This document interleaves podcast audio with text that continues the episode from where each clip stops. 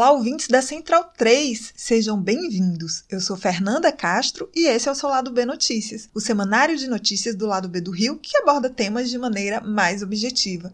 Esta semana falo sobre a cobertura dos programas policialescos e como eles, além de ferir direitos, têm facilitado a entrada dos seus apresentadores na política. Na sua coluna, Évila Vanderlei traz o criminoso caso da Braskem em Maceió. E fiquem ligados no nosso programa que vai ao ar toda sexta-feira.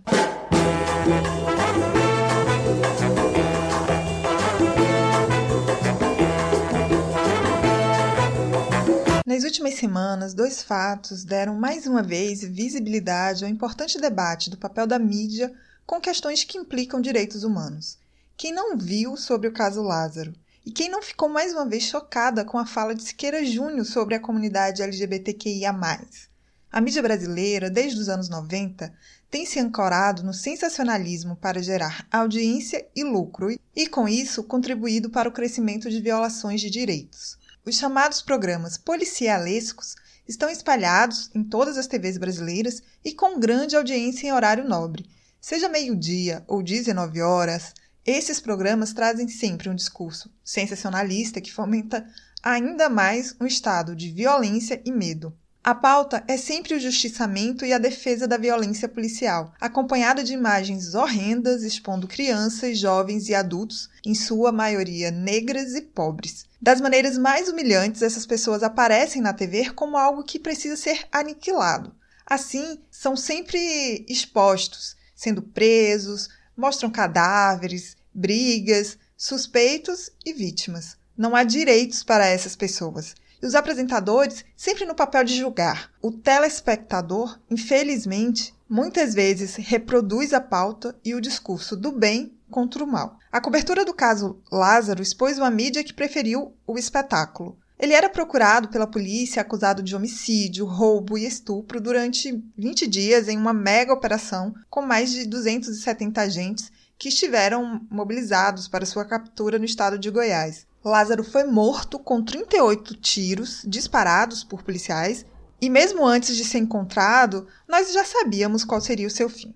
Isso porque, durante esses dias, Lázaro se tornou mais que um procurado da polícia, pois diariamente, através dos meios de comunicação, e isso logo se estendeu para as redes sociais, era falado sobre o caso, e de diversas maneiras, através de memes, coberturas ao vivo, selfies, vídeos, até mesmo pela polícia, e que também virou alvo de piada entre os internautas. Sem contar com postagens como a da deputada federal Magda Mofato, do PL, que publicou um vídeo sobrevoando de helicóptero a região, empunhando um fuzil e dizendo que estava à procura de Lázaro. Ou mesmo do presidente Bolsonaro em seu Twitter quando o Lázaro foi assassinado, com a frase CPF cancelado, termo inclusive muito usado nesses programas. Os programas policialescos criaram um enredo para o caso e dia após dia ele era atualizado. Logo, Lázaro foi considerado pela mídia como um psicopata e esse discurso tomou as redes sociais e muitas pessoas desejavam fazer justiça. Uma total banalização em relação aos devidos trâmites que devem ocorrer nesses casos.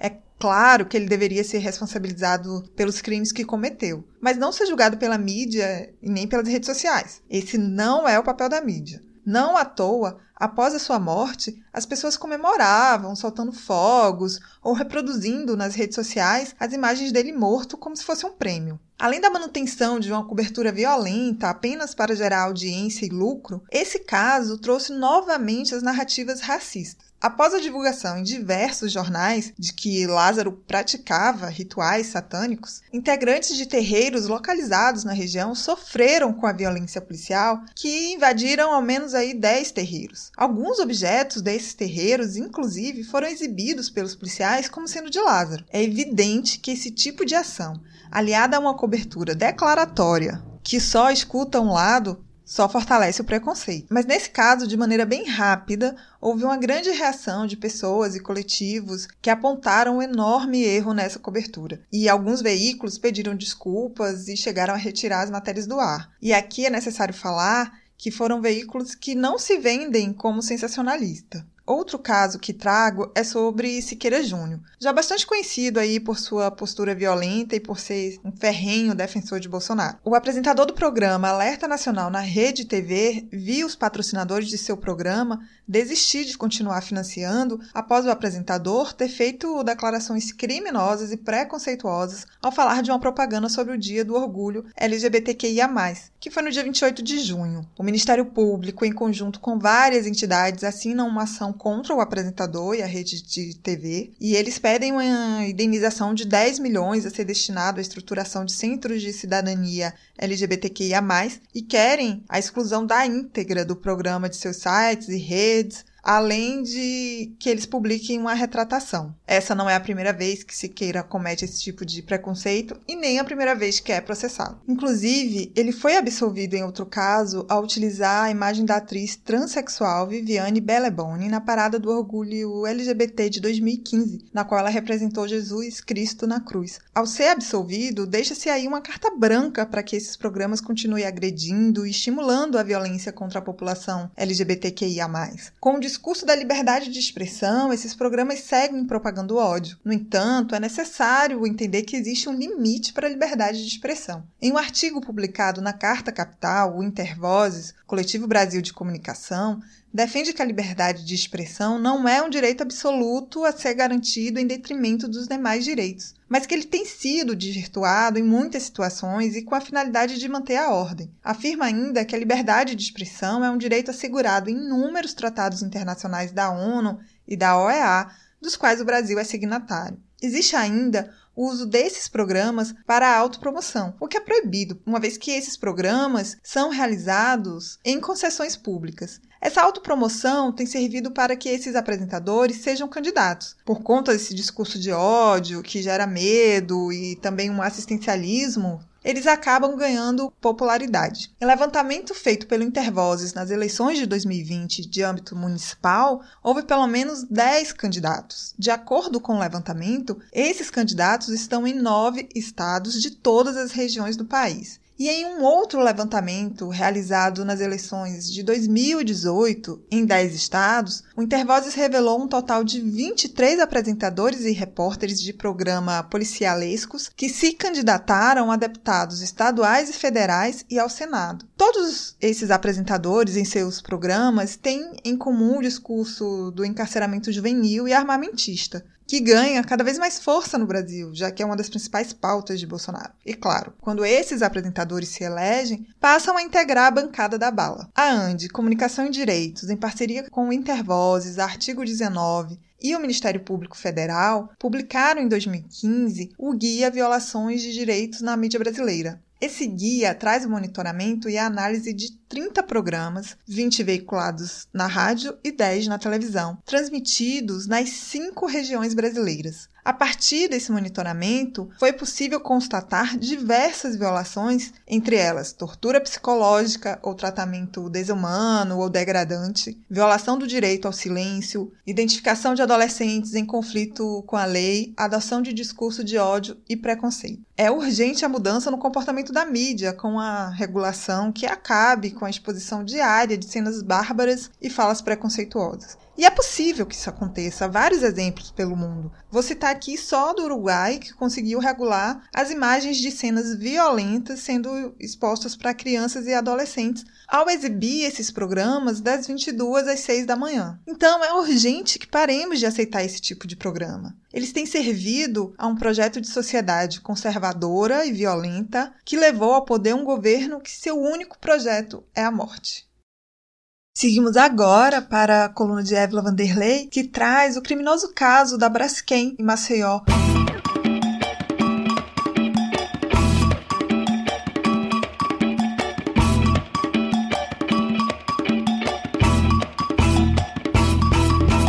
Desde 2018, comecei em 2018, né? Assim, houve um tremor de terra em Maceió e na época os efeitos não foram imediatos, né? Meses depois que os bairros começaram a rachar por conta desse tremor. O bairro do Pinheiro, e adjacentes ali, bairro do Mutange, o bairro do Bebedouro, vários conjuntos habitacionais nessas áreas, né? Eu, eu morava num deles, conjunto Jardim Acácia, dentro do bairro do Pinheiro. E começou a rachar tudo, a afundar o chão, a, rachaduras assim, que passavam a mão dentro. Outras mais finas, mas tem rachaduras imensas assim no meio do prédio, do chão ao teto do prédio, 15, 20 metros chão afundando. Então começou a assustar muito, né? Muito mesmo, porque eram vários, vários apartamentos, várias casas nessa situação. Mais de 5 mil famílias. E o principal responsável é uma mineradora instalada aqui na cidade, chamada Braskem, que sempre trabalhou nos postos de, de salgema, né? Extraindo tudo o que possível do trabalho dela. Só que é, muito desses postos ficam, ficaram embaixo dos bairros. Ao ficar o buraco embaixo, a terra foi cedendo com o peso de muito carro, muitas pessoas passando, vivendo, o peso dos, dos prédios, das casas. E essa empresa mineradora que foi responsável por isso. No início eles, eles negaram tudo, né? Passou, houveram meses assim de briga pública na mídia, no jornal e tudo mais, até que eles admitissem que eram responsáveis pelo tremor inicialmente, que foi a partir do tremor que o, os bairros começaram a se danificar completamente. Esse relato que vocês acabaram de ouvir é de Antônio Elias, ex-morador do bairro Pinheiros, que fica em Maceió. Ele é uma das cerca de 40 mil vítimas de cinco bairros da capital alagoana que sofreu com afundamentos de solos decorrentes da extração de salgema pela mineradora Braskem. Os bairros são Pinheiro, Bebedouro, Mutange, Bom Parto e Farol. O caso Braskem, como ficou conhecido, demonstrou como a mineração no Brasil é uma atividade predatória e capaz de provocar todos os tipos de desequilíbrios para o meio ambiente e para a população mais vulnerável. Sobre o tema, eu quero destacar três pontos que me chamaram mais atenção. O primeiro é em relação à própria mineração, como as suas técnicas, independente de qual seja, sempre acabam por provocar erosão, assoreamento e contaminação de solos e subsolos. Nesse caso específico, além de tudo, se produziu vazios internos que geraram problemas na superfície, culminando diretamente no risco de desabamento de cinco bairros de uma cidade, o que poderia ocasionar na morte de milhares de pessoas. Assim, chegou ao nosso segundo ponto. Aqui destaco como o capitalismo em um país periférico como o Brasil se importa muito pouco com a vida das pessoas e com o meio ambiente. É certo que hoje, com o governo genocida que temos, a boiada passa muito mais fácil, mas seria inocência nossa acreditar que a destruição do meio ambiente e das condições básicas de vida começou em 2018. Segundo o próprio site da Braskem, a jazida de Salgema, em Alagoas, está localizada numa profundidade maior que 850 metros e possui uma reserva total estimada em cerca de 3 bilhões de toneladas. Ela foi descoberta em 1943, durante busca de petróleo, mas foi só em 1970 que um decreto presidencial liberou o início da extração. Em 1976, uma empresa chamada Salgema começou a extração para a produção de cloro e soda cáustica. Em 1995, a fábrica foi rebatizada de Triken. Em 2002, depois da fusão da Triken com outras empresas do setor, foi criada a Braskem, que manteve a operação em Alagoas. Durante as atividades da Salgema, e da Braskem em Maceió foram perfurados 35 poços de sal na região, sempre sob supervisão dos órgãos competentes, como a Agência Nacional de Mineração.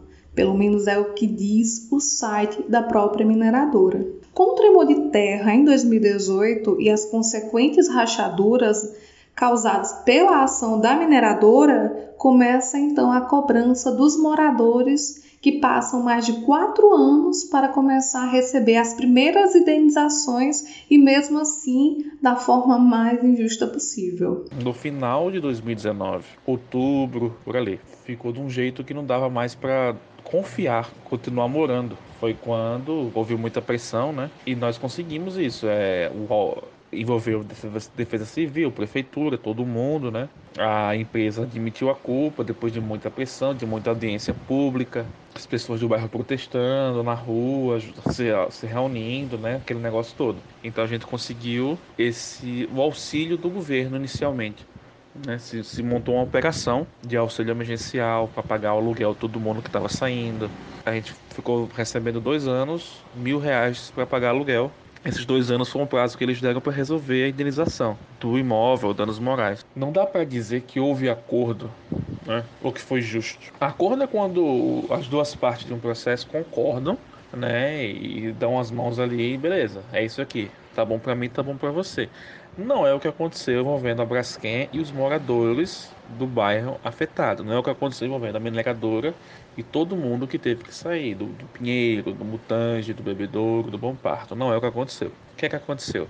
Eles foi imposição. Impuseram pra gente que o danos morais era X, que os móveis de tal área era tal valor, de, de outra área era tanto. E assim, ou aceita ou vai brigar na justiça. E, e em vez de, de, receber ali na hora, com um ano, com dois, ia demorar dez ou mais, né? Então eles colocaram todo mundo contra a parede. Não foi justo, não foi legal. Todo, não, não tem uma pessoa que, ach, que achasse que o valor era satisfatório, não tem. Tinham casas no bairro gigantescas, né? de valor muito alto e foi oferecido o auxílio de mil reais. Eu queria mil reais para essas pessoas que moravam nessas casas, sabe? E ao longo dos dois anos de processo, né, que demorou, nós, saímos, nós nos mudamos agora em abril desse ano, 2021. Ficamos dois anos no aluguel, recebendo mil reais por mês. E durante esses dois anos, audiências, né? Documentação para lá e para cá, aquele negócio todo. E várias coisas que a gente pediu não foi atendido. É... Hum, nós pedimos hum. a diferença do aluguel. Nós pagávamos mais ou menos R$ 1.300 de aluguel, R$ 1.350, mas recebíamos mil. Então por mês a gente completava 300 reais, 350 reais. E a gente queria a diferença desse valor por fora, somado aos dois anos. Eles deram esses, essa diferença para algumas pessoas, para a gente foi negado. Quando foi para se mudar, eles ofereceram para também caminhão de mudança pago por eles, mas não foi para todos. Negaram para alguns moradores e também foi negado para a gente o meu processo durou dois anos, né? E tem pessoas que estão entrando agora no processo. Então, tem pessoas que só agora, em 2021, tá começando a receber esse auxílio aluguel para sair do Pinheiro. Tem pessoas lá até hoje. Então, que, que na época, dois anos atrás, não fazia parte da área de risco e com o passar do tempo a situação foi piorando, como todo mundo sabia que aconteceria. E essas pessoas só agora estão entrando. Então, um processo que geral que vai demorar muito tempo ainda, vai demorar muitos anos. O prédio que eu morava já foi demolido depois de muita luta e assim, não foi justo, né, na nossa opinião, mas conseguimos finalmente recebemos a indenização agora em março e no dia 30 de abril agora, nós nos mudamos. O canto nosso, né? Finalmente, foi comprado com dinheiro da indenização. Tem várias pessoas, várias pessoas que ainda moram lá e várias que ainda estão no aluguel. Eu tenho amigos que de infância que moravam lá também, que hoje ainda estão no processo de aluguel para daqui a um ano ou dois ainda receber essa indenização. Mas assim, é, é foi tudo bem nivelado por baixo. E nós tentávamos de tudo na, nas negociações. Mandar documento, comprovante do que fosse, todo tipo de apelação e eles não cedem, não, não existe acordo. Foi uma coisa assim, foi imposta. Para conseguir que seus direitos fossem atendidos, os moradores tiveram que protestar, acionar a justiça, participar de diversas reuniões com o Ministério Público entre outros órgãos e conseguiram menos do que o básico. No fim, ainda tiveram que ouvir da conselheira Maria Tereza Willi que o desastre da Braskem em Maceió foi a maior tragédia que o Brasil já evitou. Sim, essa foi a conclusão da representante do Observatório Nacional sobre Questões Ambientais, Econômicas e Sociais de alta complexidade e grande impacto e repercussão do Conselho Nacional de Justiça.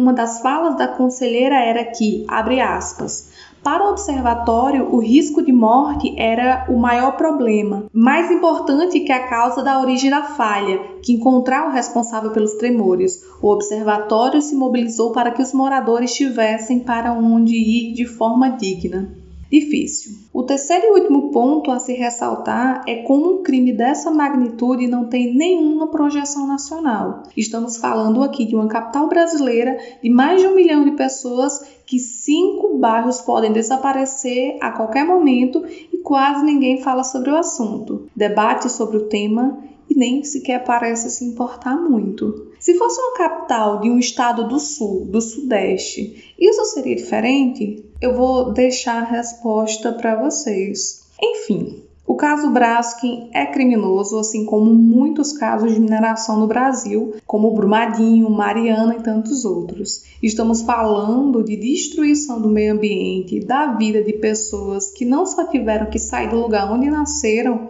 como também perderam tudo com mais um desastre que poderia ser evitado. Estamos falando aqui de trabalhadores que estão em risco porque ainda moram em bairros que podem desabar. Caso Braskem está longe de ser solucionado. Uma das pequenas vitórias dos moradores foi conseguir com que a Braskem se visse obrigada a paralisar as atividades de extração de salgema e o funcionamento das fábricas em Alagoas. Mas ainda é preciso muita luta para que os moradores consigam seus direitos e principalmente que isso não volte a acontecer no país. Para quem quiser ajudar, Antônio Elias deixou um recado. Olha, e como pode, como o resto do país pode ajudar a gente? É falar disso, é divulgar, é que as pessoas saibam o que acontece porque é um negócio assim que parece que tentaram abafar de todo jeito, se não fosse a gente na época. E na época muito se falou, passamos meses ali em evidência e depois sumiu. Tem gente que está até hoje vivendo, vivendo essa situação, mas sumiu, não existe cobertura, não existe matéria, não vai jornalista, sabe, não passa num grande jornal, porque é uma catástrofe anunciada. As pessoas foram removidas, os prédios foram demolidos, as casas demolidas, né, aquele negócio todo, e continua demolindo até hoje. Houve um, despreparo muito grande e muita injustiça. O Lado B do Rio é produzido com a ajuda financeira dos nossos ouvintes. Seja um apoiador do Lado B do Rio através do Padrim. Acesse padrim.com.br barra Lado B do Rio e nos ajude a partir de R$ reais. Você pode apoiar também pelo PicPay. Nos procure por lá. E se não puder ajudar financeiramente, sem problemas.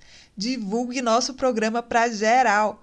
As trilhas desse programa foram o drama da Humana Manada da banda É o Efecto, Eu Tá Vendo no Copo de Noriel Vilela e Salvador da banda Ifá Afrobeat. Fique ligado no nosso programa de sexta e até semana que vem.